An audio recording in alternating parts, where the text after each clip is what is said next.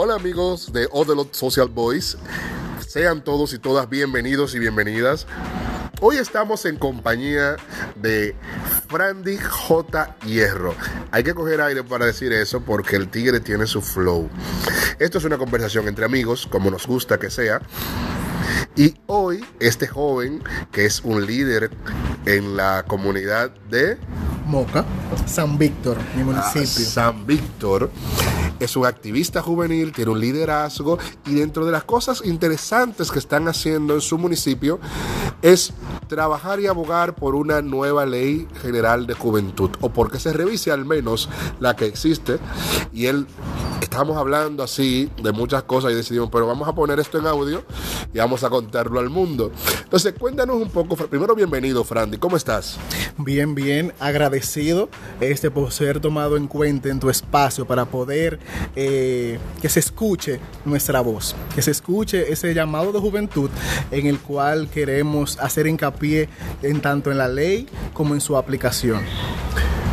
Bueno, nosotros estamos honrados con tenerte en este espacio. Cuéntanos un poco qué has estado haciendo. Vamos a hablar de la Ley General de Juventud y de las propuestas y de lo que están haciendo, pero me gustaría un poco conocerte. ¿Quién es Frandy? Cuéntanos qué has estado haciendo. Cuéntanos. Bueno, eh, Frandy es un joven inquieto, este, preocupado y comprometido con el desarrollo de mi país, no solo de, de, mi municipio, y ni de, ni de la provincia a la que pertenezco, que sí este, me enfoco en poder ayudar y poder eh, brindar ese granito de arena para que las cosas cambien a positivo, sino que podamos desarrollar, eh, proponer, que se escuche y se ejecute. Exacto.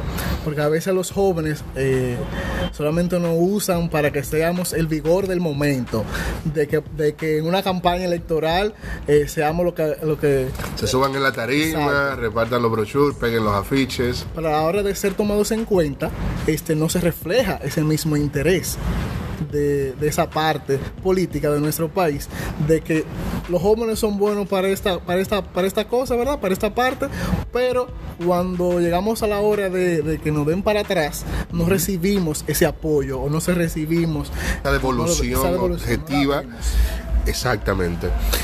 Hablamos de la Ley General de Juventud, una ley que ya tiene un tiempito que ha sido atacada y torpedeada por muchos sectores. Se ha hablado incluso en el país de desaparecer el Ministerio de la Juventud. ¿Qué opinión te merece eso? Un error garrafal. ¿Por qué? el pensar en desaparecer el Ministerio de Juventud porque es una lucha este, que le ha costado mucho a la juventud dominicana. No, no de mi generación, porque ya... Ya estaba cuando llegaste. tenía mucho tiempo cuando yo, cuando yo llegué. Pero es una lucha que incluso otros países este, han iniciado el proceso y han tomado como ejemplo este nuestro marco legal, muy deficiente, pero lo han tomado como ejemplo para poder aplicar y proponer un Ministerio de Juventud en otros países específicamente en Latinoamérica. Entonces, eh, para aquellas personas que siempre cuestionan la institución por la falla de un funcionario público, ya sea el ministro, de que esté de turno, este, siempre atacan a la institución por el error del ministro. Entonces eso es un sesgo vendría a ser un sesgo de visión. Yo creo que la gente se monta en olas. Se ponen de moda términos, se ponen de moda eh, conceptos, pero también se ponen de moda causas. Y en este punto, yo coincido contigo, yo entiendo que es un error garrafal proponer siquiera desaparecer un espacio, no solo por la lucha, que es válido, y estoy totalmente de acuerdo contigo, de una generación, sino porque invisibiliza a una población que necesita una atención focalizada. Entonces, en ese sentido, como que estamos de acuerdo en que estamos de acuerdo. no es que siempre vemos este que para qué sirve el ministerio, que por qué está ahí, qué, qué función tiene. Pero todo el que hace ese cuestionante, te aseguro que no ha investigado cuáles son sus funciones, cómo se están ejecutando, qué proyectos, qué programas. ¿O tiene alguna propuesta? Exacto. ¿Cuál es tu propuesta? Ok, no está trabajando. ¿Qué tú propones? en, en esa parte, este, Pero lo que le preguntamos a la gente que cuestiona, no a ti, Frandy. Yo sé que tú estás súper claro. este, por ejemplo, esas personas que viven, como les digo yo, cuestionando sin saber cuestionando sin la investigación, porque a veces hacemos la cuestionante, valga la redundancia, para cuestionar en la ejecución de lo que se está haciendo. Pero tenemos que hacerlo con criterio, tenemos que hacerlo con cierto peso de que mi voz va a ser escuchada y todo lo que yo diga este, va a tener repercusiones. Entonces, cuando todo el mundo hace el sonido, crea el ruido de eliminar eh, tal o cual institución por el mal funcionamiento del funcionario, pues a mí que pertenezco a la población que es beneficiada con las políticas públicas a favor de juventud, Y que sería afectada de, no de si no existiera. Exacto, este me va a afectar de forma directa. Y por eso mi preocupación y mi incidencia en que se revise la ley y su ejecución. Porque la debilidad en nuestro sistema eh, político, en nuestro sistema de gobierno, es la parte de la ejecución, porque tenemos muchas leyes, tenemos un marco legal amplísimo, pero no ejecutamos. Por ejemplo, en la parte de participación de la ley de juventud, este, se manda a crear todo un sistema nacional eh, de juventud, en donde hay todo tipo de instituciones juveniles involucradas. Se crean los consejos. Y se crea el Consejo Municipal de Juventud, se crea el Consejo Provincial y el Nacional. Pero adivina qué, Cuéntame.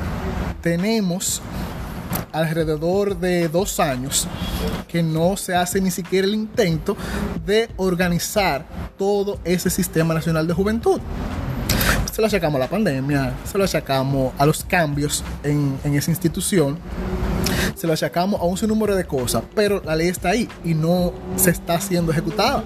Mira, en previo a la pandemia, Robiani, la exministra Robiani Balcácer, creo que ese es su apellido, hizo junto al Instituto de Desarrollo de las Juventudes, hizo un esfuerzo de crear el mecanismo de participación nacional de la Tuvo, juventud. tuvo una, una real eh, incidencia para poder crear todo ese sistema que manda la ley. Lo intentaron, hicieron un hubo un trabajo que se hizo. En tu opinión, ¿a qué tú crees que se deba que no existe este espacio, que no, que no se le ha dado este seguimiento, que no podemos señalar a un coordinador de esa estructura o a una persona a nivel de los municipios? ¿A qué tú crees que se deba, en tu opinión? a la dejadez, tanto de la parte municipal, quien es al final quien, quien lleva, lleva la, la carga, y a la parte del ministerio.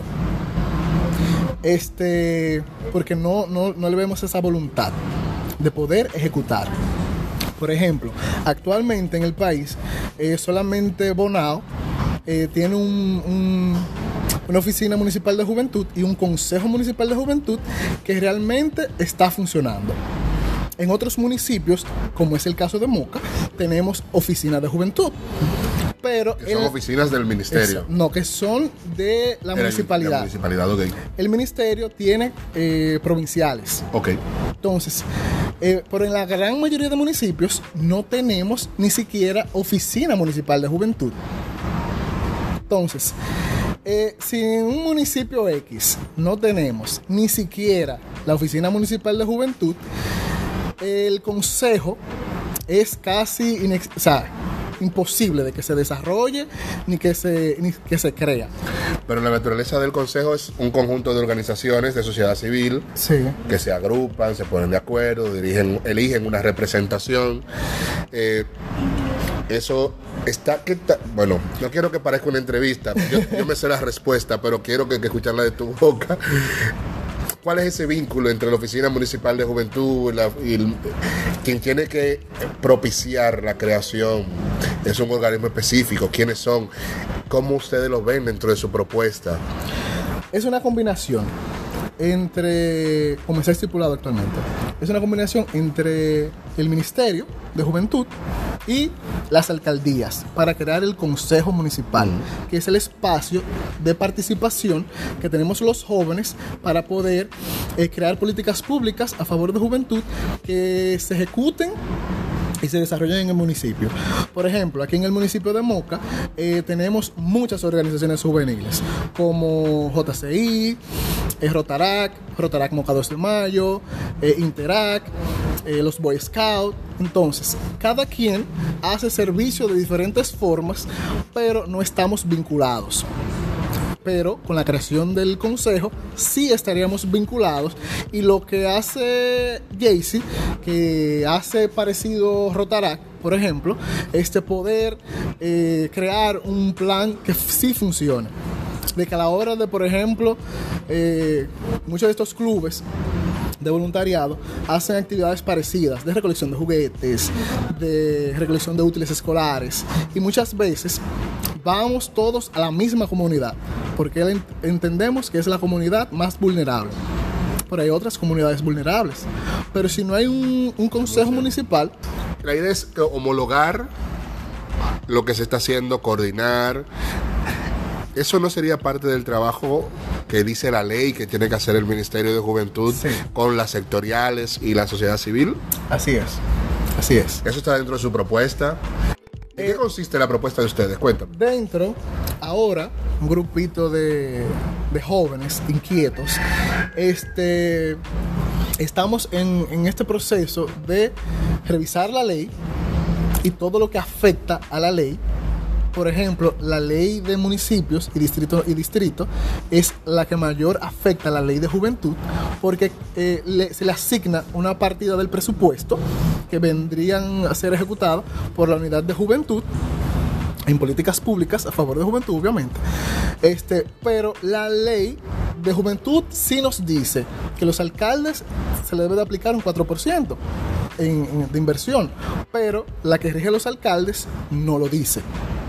Curioso. Entonces, sí, entonces tenemos esa debilidad en que si la ley que me rige como alcalde no me dice eh, que, que- que tengo que sacar esa partida de juventud, porque, la, porque venga yo este, a decir al alcalde, mire, usted tiene que darme un 4% para invertir en juventud, que el alcalde se va a regir por su ley. Claro, naturalmente. Entonces, es un, un- un sistema que está actualmente trabajando en contra de la juventud. Está este choque entre que el ministerio me dice, sí, yo tengo voz, sí, eh, como eres jóvenes tienes este, tal o cual eh, acción ejecutoria que puedes desarrollar, pero cuando voy a la práctica, cuando me dirijo a la alcaldía, pero el- eh, la ley que rige a los alcaldes me dice que no. que O no lo visibiliza. Exacto, no lo deja a interpretación del alcalde. Entonces, si tú no me dices que tengo que ejecutar esa parte, yo no la voy a hacer. Y está en su libre derecho de hacerlo o no. Sí, Entonces, porque tácitamente no está dicho. Exacto.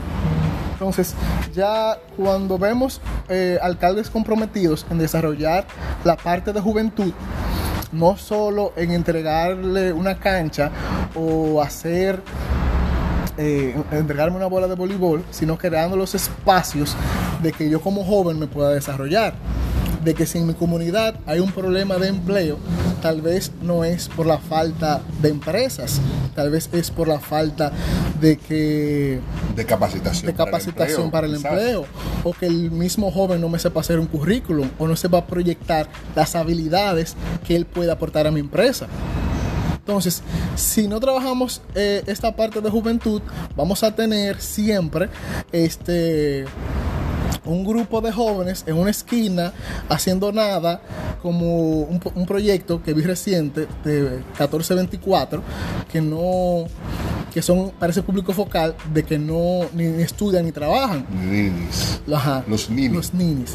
Entonces, pero si no identificamos el por qué, la causa de que por qué ese joven no estudia o por qué ese joven no trabaja, este, nunca vamos a solucionar el problema. Y vamos a tener entonces una sociedad eh, retrógrada, una sociedad en la cual vamos a seguir viendo eh, esa, esa pobreza generacional que nos afecta a todos y que de cierta manera este, nosotros como, como, como jóvenes nos vemos afectados. Mira, podríamos pasarnos el día entero hablando de esto, pero el modelo de los podcasts son 30 minutos y yo estoy muy feliz. Así que tú estás obligado, casi arrastras, si no quieres, te vamos a obligar, pero si quieres eres bienvenido a otra sección de estas conversaciones en otro Social Voice. Entonces, La, la próxima la vamos a hacer de medio ambiente. ajá. Sí, sí. Ah, pero prepara, cuéntanos un poco una línea ahí de qué cosa la No, cosa. no, no, no, no. Tenemos que dejarlo sorpresa Sorpresa, para el sorpresa. próximo. Bueno, muchas gracias amigos y amigas de Odolot Social Voice. Hoy estuvimos conversando con Frandy J. Hierro, un joven activista, líder comunitario, líder juvenil y un ser humano impresionante. Así que muchas gracias por su escucha. Nos vemos a la próxima.